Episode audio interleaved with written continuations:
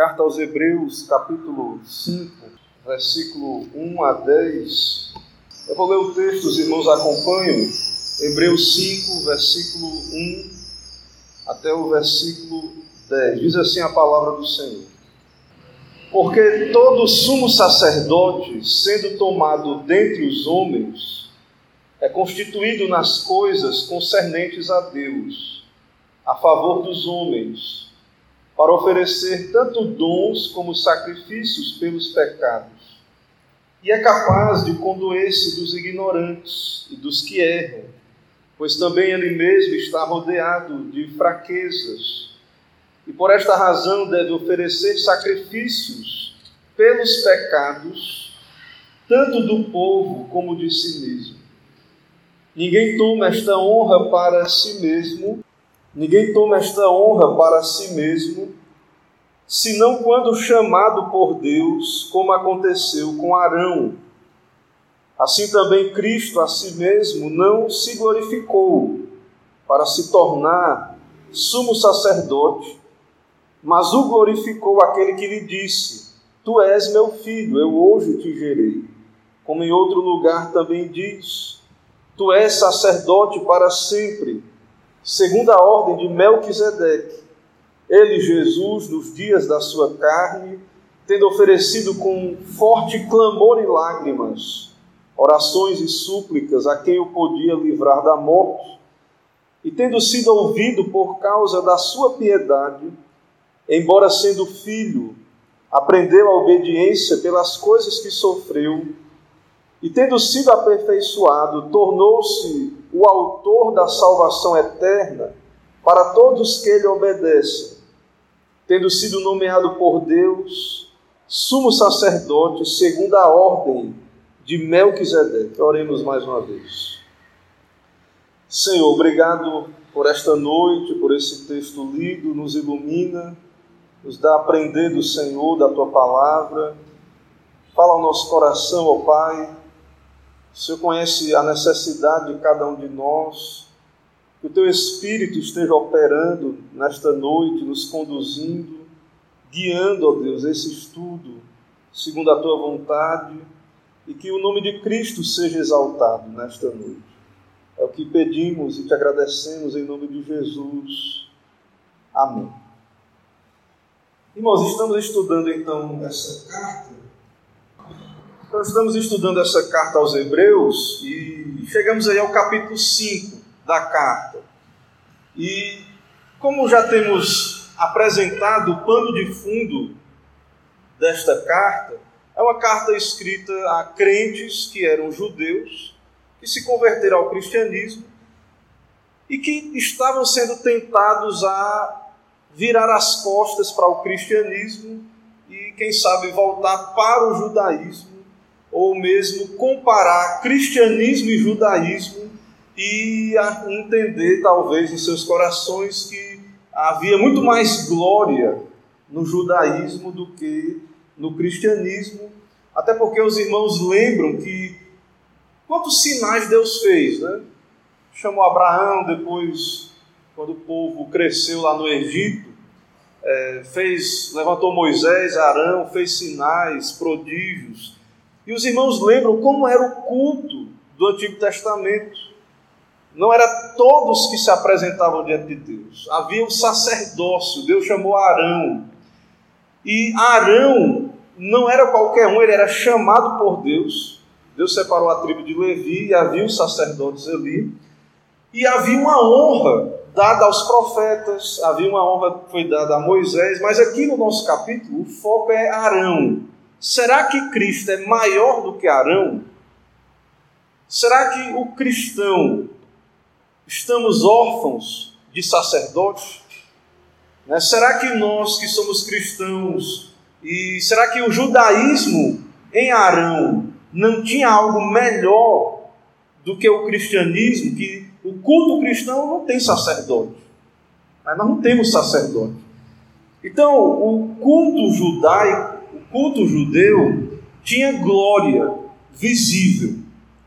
Deus fez o tabernáculo e tinha aqueles utensílios, tinha é, ouro, tinha prata, tinha panos, tinha vestes, Né? O sacerdote tinha, tinha belas vestes, um turbante na sua cabeça, havia todo um cerimonial, havia os animais mortos, o sacrifício, havia aquele candelabro, a mesa com os pães, incenso. Então, o culto do Antigo Testamento, a maneira como eles se aproximavam de Deus, externamente aos olhos naturais, era, uma, era um culto que havia é, glória, né? havia algo a ser visto, algo que cativaria a, a nossa visão ao ver o tabernáculo, o templo de Salomão ali, que depois foi construído. Então, um, um hebreu, ele agora é cristão, ele vai para o culto cristão, ele chega na igreja, tem a ceia, uma mesa com pão e vinho, e um, um presbítero, né? docente ou regente, um pastor, um presbítero, abrindo a Bíblia e explicando a Bíblia, e pregando Cristo, né? pregando, mas nada ali palpável, tangível. É onde está a glória que, que eles tinham ali na antiga aliança, né? no Antigo Testamento. Então, há uma tentação. Né? Nós somos tentados hoje também. Né? Será que é, a nossa igreja, o culto, a maneira como adoramos a Deus, será que é isso que Deus quer mesmo? Né? E aí olhamos para outras propostas, existem, existem outras propostas de servir a Deus, né? com outras, outros utensílios, outras estratégias.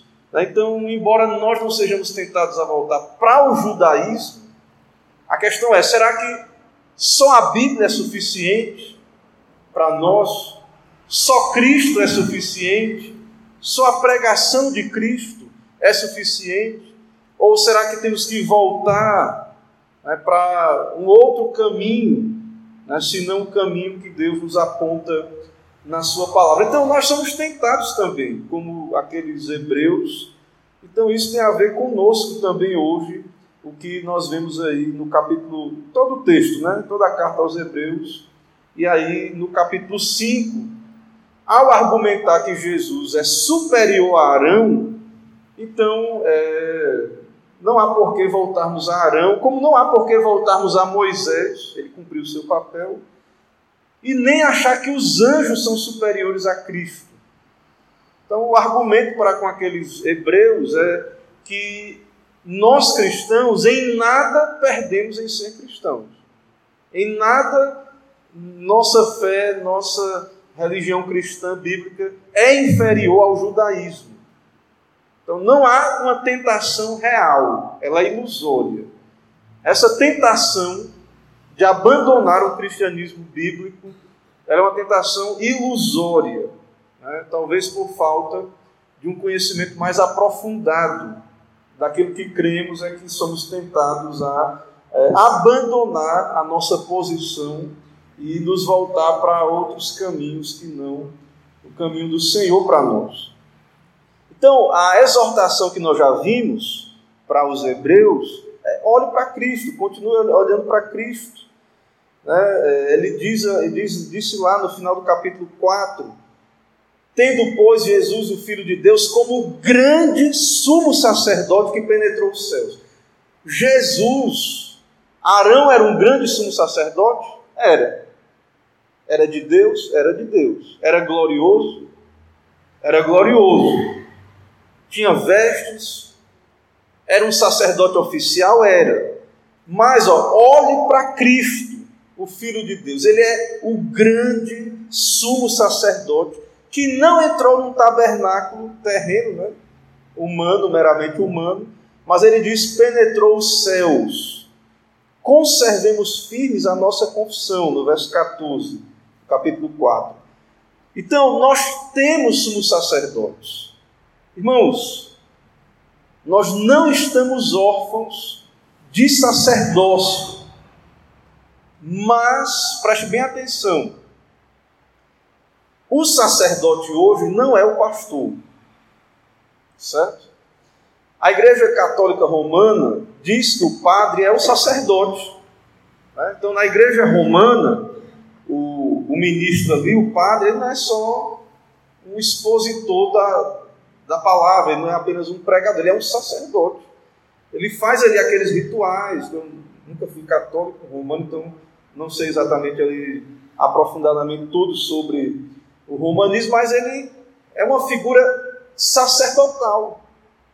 E nas igrejas episcopais, que a igreja romana é episcopal, e há outras igrejas episcopais, como a igreja anglicana, é, igrejas no meio evangélico, que tem um sistema episcopal, onde a figura do, do pastor ele é visto como uma espécie de sacerdote, um mediador entre Deus e os homens. E nós entendemos, nós presbiterianos, entendemos que o pastor, ele não é sacerdote. Nesse sentido aqui, Lutero pregava a doutrina do sacerdócio universal de todos os crentes. Então, pastor ele é sacerdote como você é também, ou seja, eu tenho acesso a Deus como você tem acesso a Deus. Então, a minha oração não é mais forte que a sua. Certo? Eu posso orar por você, como você pode orar por mim. Nós podemos orar uns pelos outros, mas o nosso sacerdote é Cristo. O seu sacerdote é Cristo. O meu sacerdote é Cristo. Nós temos que olhar para ele. Ele é o mediador. Quer dizer que o pastor não faz nenhuma função de mediação? Sim, o pastor é um instrumento de Deus. Mas ele, vamos ver o que é que o sacerdote fazia. O texto vai dizer o que é que o sacerdote fazia. E nós vamos ver que o que o pastor faz não é idêntico à função sacerdotal. Então, é, nós, o pastor não é sacerdote nesse sentido aqui, né? somos sacerdotes em um sentido, outro, mas não nesse sentido.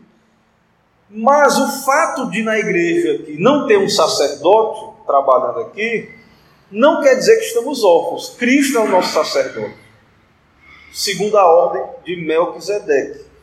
Certo? Então, temos sumo sacerdote. E ele pode compadecer-se de nossas fraquezas. Ele foi tentado em todas as coisas, mas sem pecado. Acheguemos-nos, portanto, confiadamente junto ao trono da graça, para recebermos misericórdia e acharmos graça para socorro em ocasião oportuna. Então, para um judeu, Jesus é sacerdote? Como é que pode, né? Jesus. Como é que Jesus é sacerdote? Ele é, da, ele é de que tribo? De Judá, né? Como é que Jesus é sacerdote? Ele não é levita, ele não é da tribo de Levi. Então, como pode ser isso, né? Veja aí no capítulo 3, verso 1. Alguém leia aí, por favor. Capítulo, capítulo 3, versículo 1. O que é está escrito aí? Hebreus 3, 1.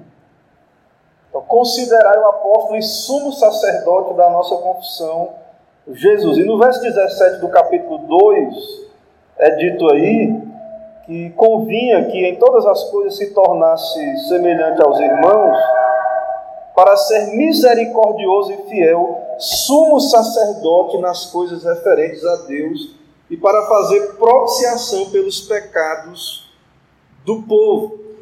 Então, o sacerdócio é importante, era muito importante no judaísmo, e nós temos sacerdote, ele é Cristo, é o Senhor Jesus Cristo. Então, para um judeu, o ofício sacerdotal é de grande importância.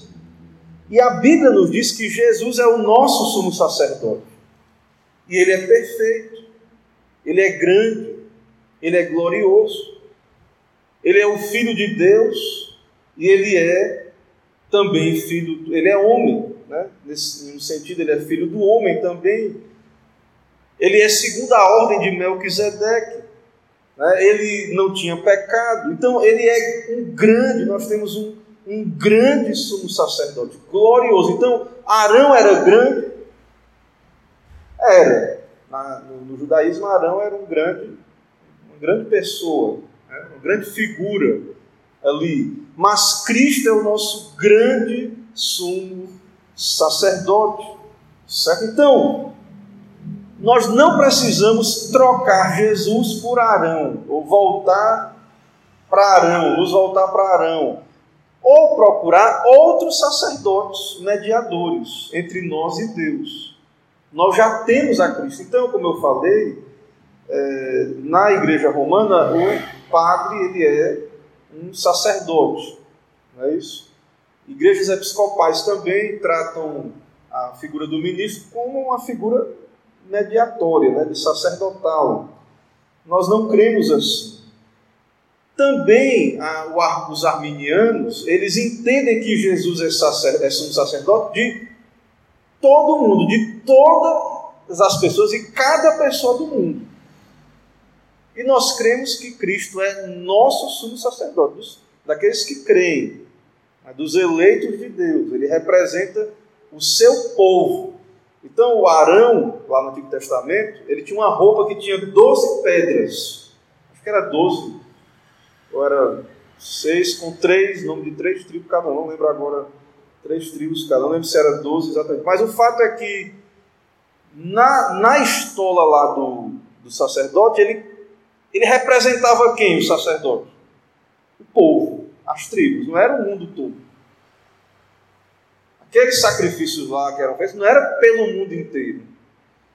E os arminianos eles entendem que Jesus ele é o sumo sacerdote do mundo inteiro, de todas as pessoas do mundo inteiro. E não é isso que nós vemos nas escrituras. Nós, o povo de Deus, nós que cremos em Cristo, somos salvos pela graça, temos o Espírito Santo, nós temos um mediador, um sumo sacerdote. Mas quem não tem Deus, quem não está em Cristo, né, quem não é de Cristo, é, está representado por Adão. Né? O seu mediador não é Cristo, é Adão.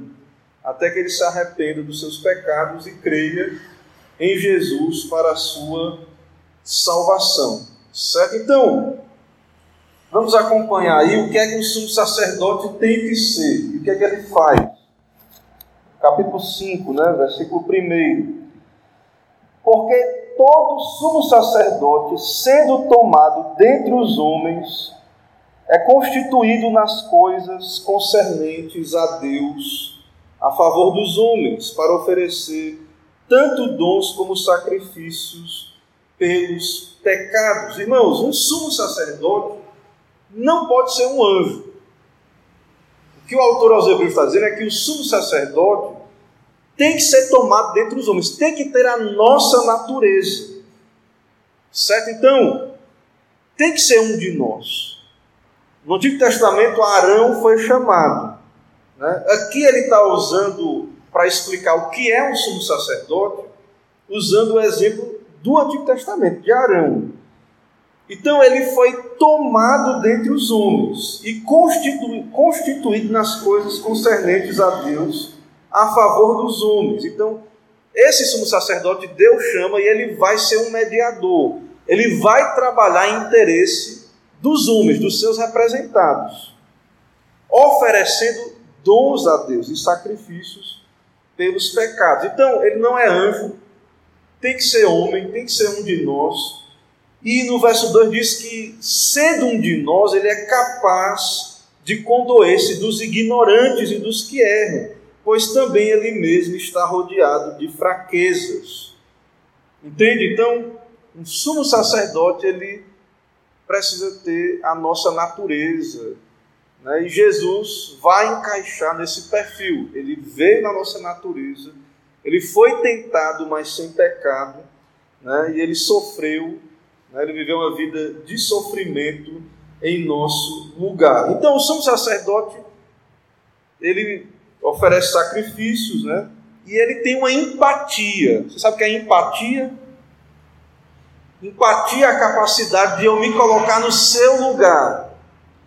Então, se você estiver passando por um problema que eu nunca experimentei, você vai dizer, mas você não sabe o que é isso. Você, né, às vezes uma mulher pode dizer, você é homem, como é que você vai saber? Eu sou mulher, como é que você vai saber né, o que é que eu estou passando? É uma coisa que da minha natureza feminina, né, de mulher.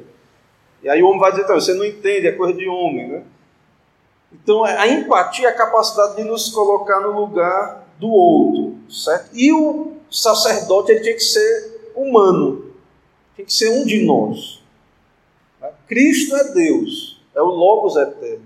Então há um sentido que se ele não tivesse encarnado, se ele não tivesse vindo a esse mundo, né, ele tem conhecimento como Deus, ele é onisciente. Mas ele não teria o conhecimento dessa perspectiva de ter nascido de mulher, nascido é, sob a lei, vindo em carne, ter sido tentado né, na carne. Então, é, esse conhecimento é, ele não teria nesse sentido, né, nesse sentido aí. Então, o sumo sacerdote ele precisa ser alguém que se identifica, né, que é um dos nossos, né? E aí vem um problema às vezes com essa essa coisa de exaltar homens, né? Às vezes a gente eh, coloca mediadores, né? que não são como Cristo, que era Deus, mas se humilhou e veio como um de nós. Né? É, foi pobre, sofreu. Então, às vezes as pessoas é, não entendem isso. Né? Um representante, aqui está falando do sacerdote, mas falando aí de, de um representante, né? se fosse um anjo, ele não nos representaria como um homem pode nos representar de fato. Pois também ele mesmo está rodeado de fraquezas, e por essa razão deve oferecer sacrifício pelos pecados, tanto do povo como de si mesmo. Então, os sumos sacerdotes da, levíticos, né, da ordem de Arão, eles eram pecadores, então eles sabiam que era ser tentados. Quando eles ministravam o culto ali, para eles se apresentarem diante de Deus para representar o povo, eles tinham que fazer sacrifício por eles mesmos. Certo? E eles tinham uma função de representar o povo diante de Deus. Ninguém toma essa honra para si mesmo, senão quando chamado por Deus, como aconteceu com Arão. Ninguém pode dizer, ó, eu, Senhor, eu vou ser sacerdote, somos sacerdote. Eu vou ser eu vou ser agora o representante. Ninguém pode fazer isso, é Deus que escolhe.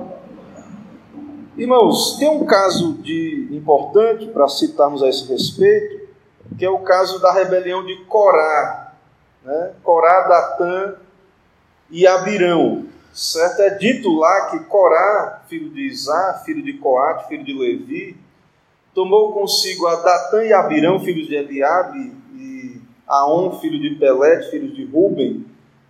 Veja o que eles fizeram. Eles se levantaram contra Moisés com 250 homens, filhos de Israel, príncipes da congregação, eleitos por ela, varões de renome. Uma rebelião e chamou o pessoal da nobreza, príncipes, certo?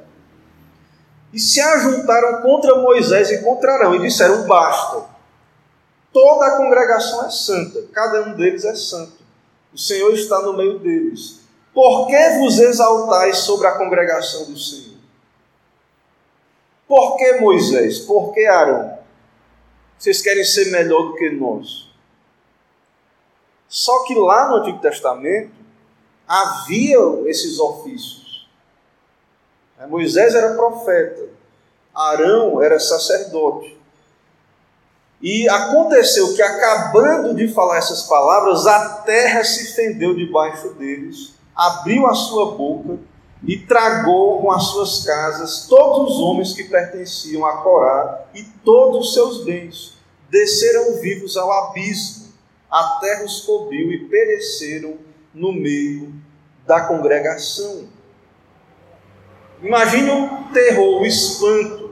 É, o povo fugiu né, aqueles gritos, né, porque o povo teve medo de morrer, né, é, de fato ali. Então, ninguém pode dizer, eu vou ser sacerdote, sacerdote, eu vou ser mediador, eu vou representar o povo, né, sem uma vocação de Deus ali. Né. Então, assim, existem as vocações do Novo Testamento, mas aqui estamos falando do ofício sacerdotal, certo? Então, não era uma coisa assim aleatória, não. Qualquer um bota quem quiser, não era assim que funcionava, não. É, Deus tinha que chamar. Ninguém toma essa honra para si mesmo, senão quando chamado por Deus, como aconteceu com Arão. Assim também Cristo a si mesmo não se glorificou para se tornar sumo sacerdote, mas o glorificou aquele que lhe disse: Tu és meu filho, eu hoje te gerei. Então, o autor aos Hebreus, citando o Salmo 2, o Antigo Testamento, o Salmo 2 que nós lemos aqui, no começo da na devocional, Deus diz, Deus o Pai diz a Deus o Filho, no Salmo 2: Tu és meu filho, eu hoje te gerei. Pede-me né, que te darei as nações como herança, as extremidades da terra, por tua possessão. Então, a relação aí do pai com o filho, né, é citada aí em primeiro lugar. Como em outro lugar também diz: Tu és sacerdote para sempre, segundo a ordem de Melquisedeque. Então, o Senhor Jesus Cristo, ele é sacerdote. Não existe só a ordem de Arão. Lá no livro de Gênesis, ao voltar da, da sua guerra lá, né, Abraão, ele entrega os dízimos a Melquisedeque. Quem é esse Melquisedeque, né? Depois os hebreus vai falar dele, o rei de Salém e etc. E Jesus, ele é sumo sacerdote segundo a ordem de Melquisedeque, que não tem fim, é uma ordem. Né? O sacerdócio de Arão encerrou. O trabalho de Arão, o culto judaico, ele foi abolido, foi encerrado. Mas Cristo, ele é eterno sumo sacerdote. Mas ele não é levita, mas é segundo a ordem de Melquisedeque. Certo? Então, Jesus, ele é sumo sacerdote perfeito e ele é sumo sacerdote. E ele tem essas qualificações citadas aqui, certo? Ele é homem, ele é Deus, mas ele é homem, não é anjo, não é só uma aparência de homem, como os docetistas, né, que era uma heresia do começo da história da igreja. Não, Jesus não veio em carne. Ele é, uma, é um holograma, tipo, ele é uma aparência, porque a matéria é mais dispensável, a matéria é ruim. Então, como é que pode né, vir em carne? Né? Para eles não era é, algo a se considerar. Então, Jesus ele veio em carne, ele é homem e ele é sacerdote.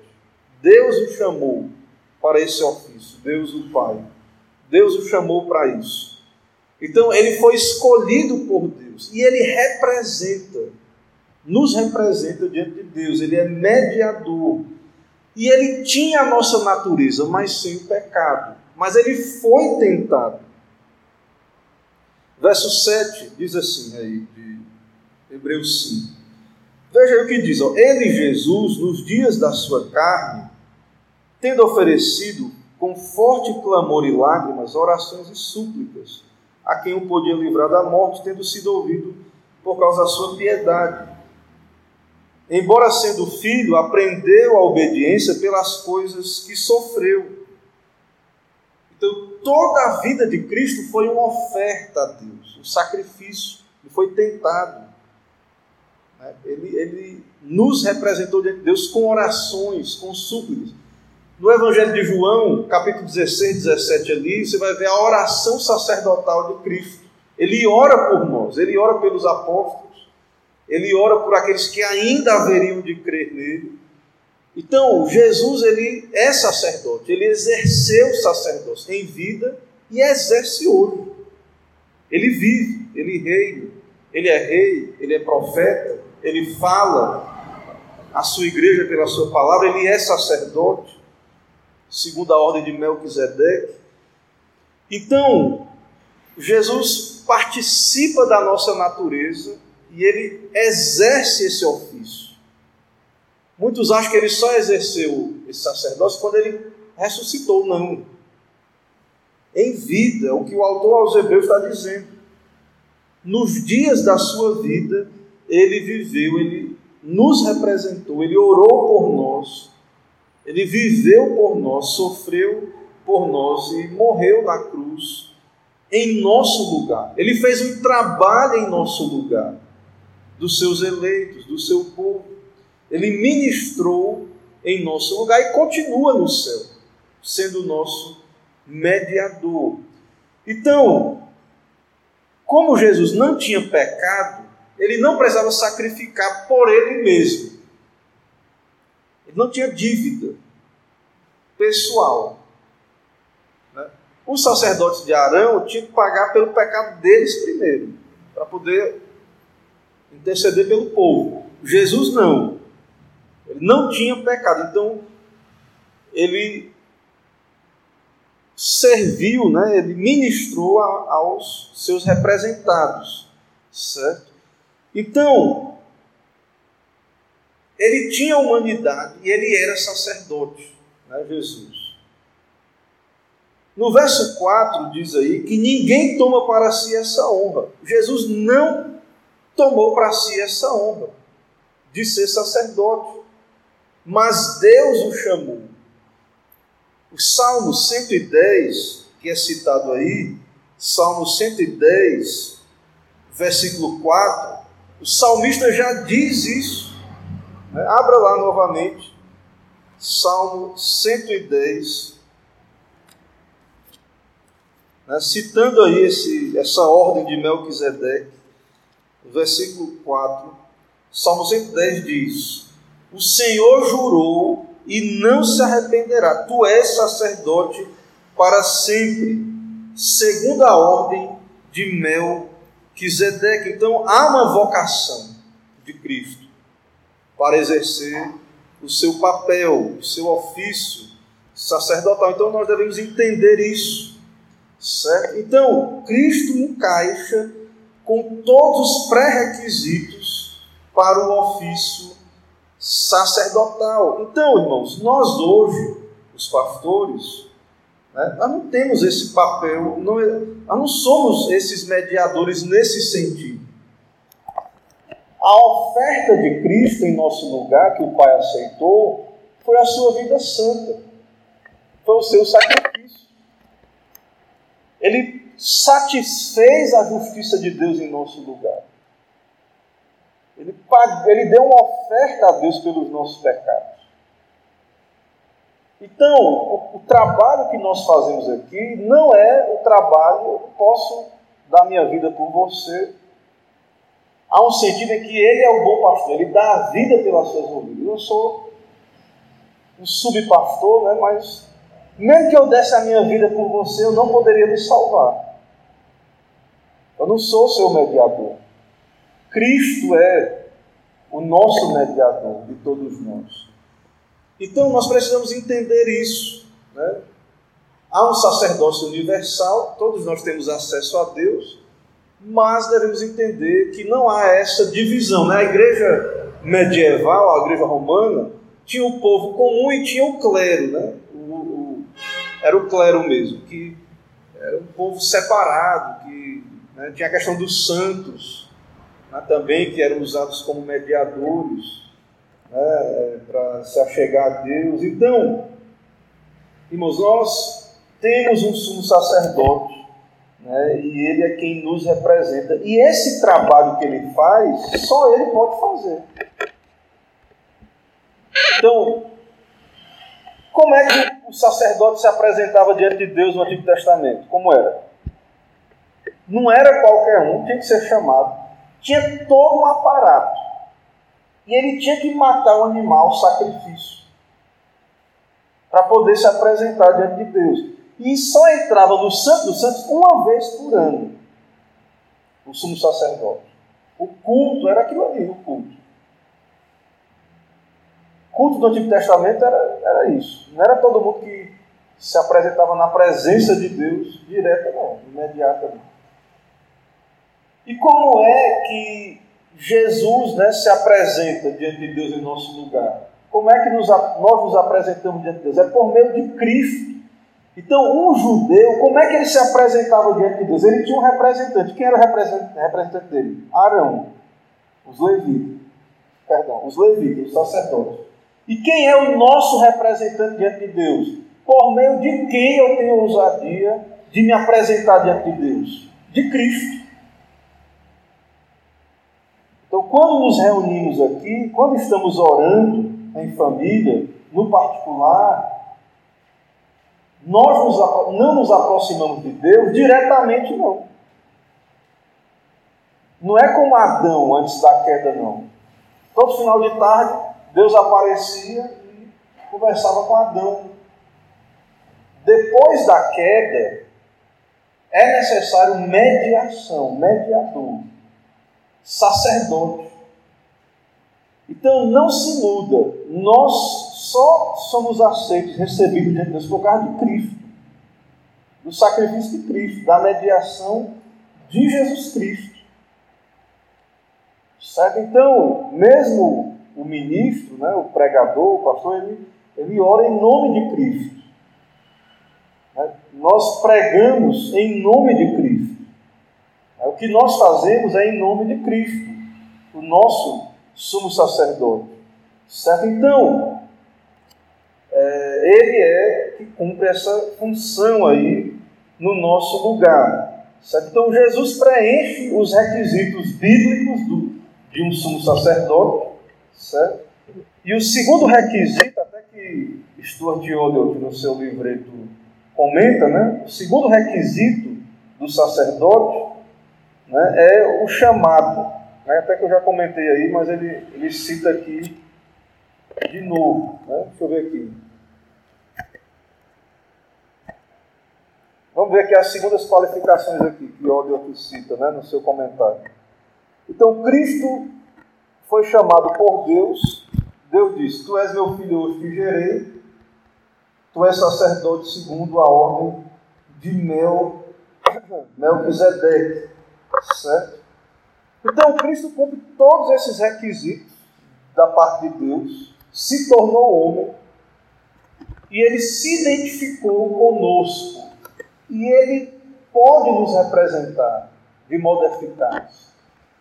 Então, o sofrimento humano, né, as suas lutas, tentações.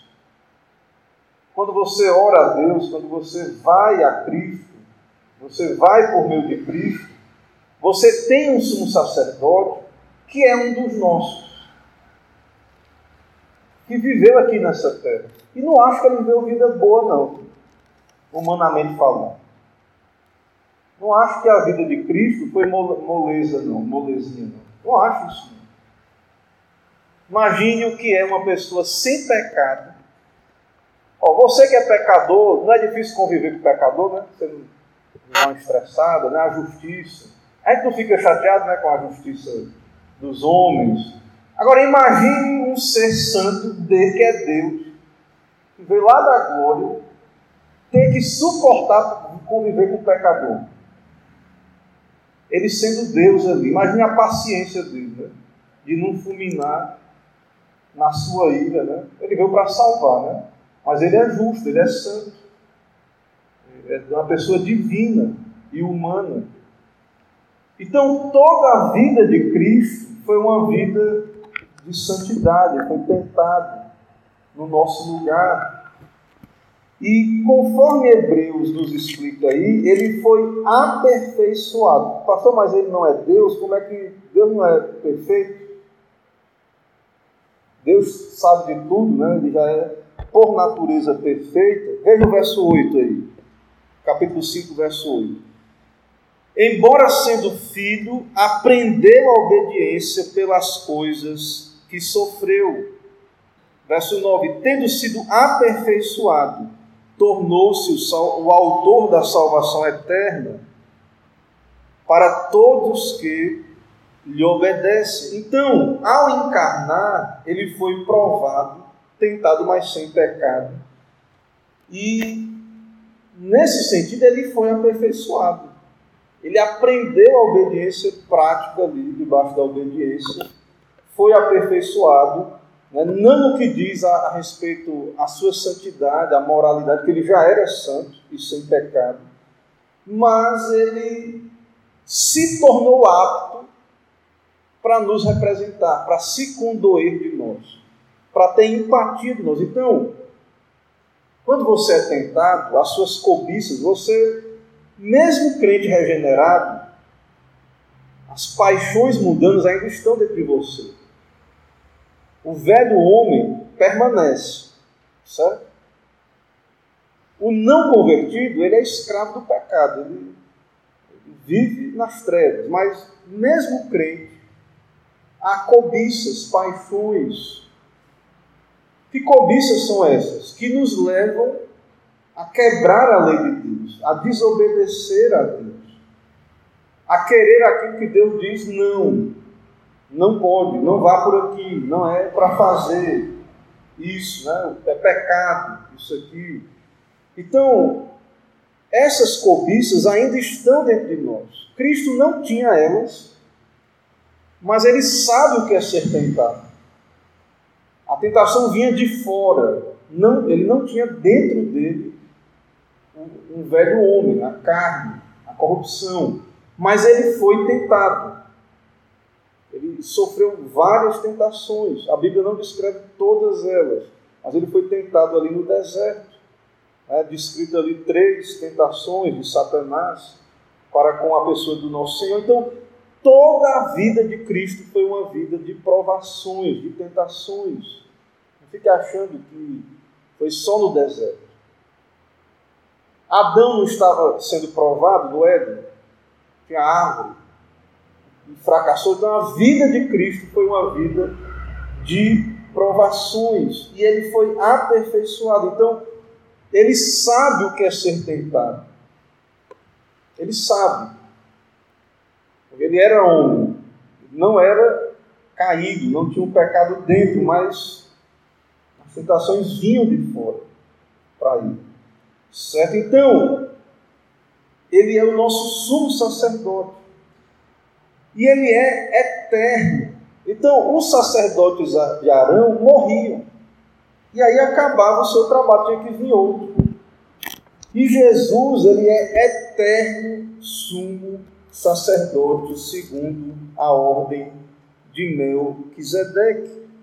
Então, ele foi nomeado por Deus sumo sacerdote segundo a ordem de Melquisedeque. Então, irmãos, nós, igreja protestante, bíblica, igreja reformada, né, nós temos sacerdote, né?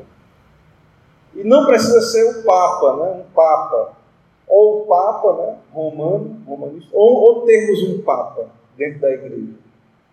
Né, ou o pastor ser é, esse mediador. Né? Nós já temos um mediador entre Deus e os homens. Então, o ofício do ministro, ele ora pelo povo, ora. Né? O ministro ora. Ele prega a palavra de Deus ao povo, prega. Mas eu não ofereço sacrifício por vocês. O sacrifício hoje no culto já foi dado. Cristo já pagou o preço, já deu o sacrifício. Então, tem igrejas que digam, traga o sacrifício. Você quer ser abençoado? Então, traga aqui, sacrifique aqui. Traga aqui dinheiro. Né? Ou então a sua vida. A minha vida não é o sacrifício que me torna aceitável a Deus. O sacrifício que me torna aceito de Deus é Cristo. Cristo fez. Então eu não posso comprar o dom de Deus com dinheiro. Ah, Senhor, mas eu dei a minha vida toda pelo Senhor. Não paga, não, não satisfaz a justiça de Deus. Se você pudesse, por acaso, né, é, pagar a dívida, para pagar a dívida, você teria que passar a eternidade toda no inferno para conseguir e não sairia de lá. Ou seja, nós entendemos que nós não podemos pagar a dívida. Mas vamos dizer que você não tivesse dívida, você tivesse igual Adão lá antes da queda. Você teria que viver uma vida inteira sem pecado nenhum. Nunca pecar nenhum pensamento para poder você agradar a Deus com a sua vida. Então, a única maneira, de nós sermos aceitos diante de Deus é por meio de Jesus, do sacerdócio de Cristo. Então, na igreja moderna há desvios, na igreja cristã ao longo dos séculos. Tem sido colocado outros mediadores, né? outras ofertas. Então, o culto não é sacrifício. Você não vem para o culto para sacrificar nada, para Deus lhe dar em troca alguma coisa, não. Culto não é sacrifício. Sacrifício já foi feito. Culto é gratidão, é serviço, é comunhão com Deus nosso culto racional, né? É, há um sacrifício em certo sentido, é, mas não é um sacrifício para expiar o pecado. É, nós oferecemos nossa vida em sacrifício a Deus como oferta voluntária, né? não é para que Deus é, me recompense alguma coisa, me dê uma coisa em troca, ou me aceite, porque nossa justiça é trapo imundo, Deus não aceita. Então nós precisamos de um mediador, e esse mediador é Jesus, é Cristo Jesus, o Salvador. Meus irmãos, eu expus aqui o, o, o que eu tinha para expor, né? eu fiz a exposição, né? não tomou muito tempo, mas eu quero abrir para perguntas diante disso que expus aqui, se ficou claro, se há dúvidas ou aplicações outras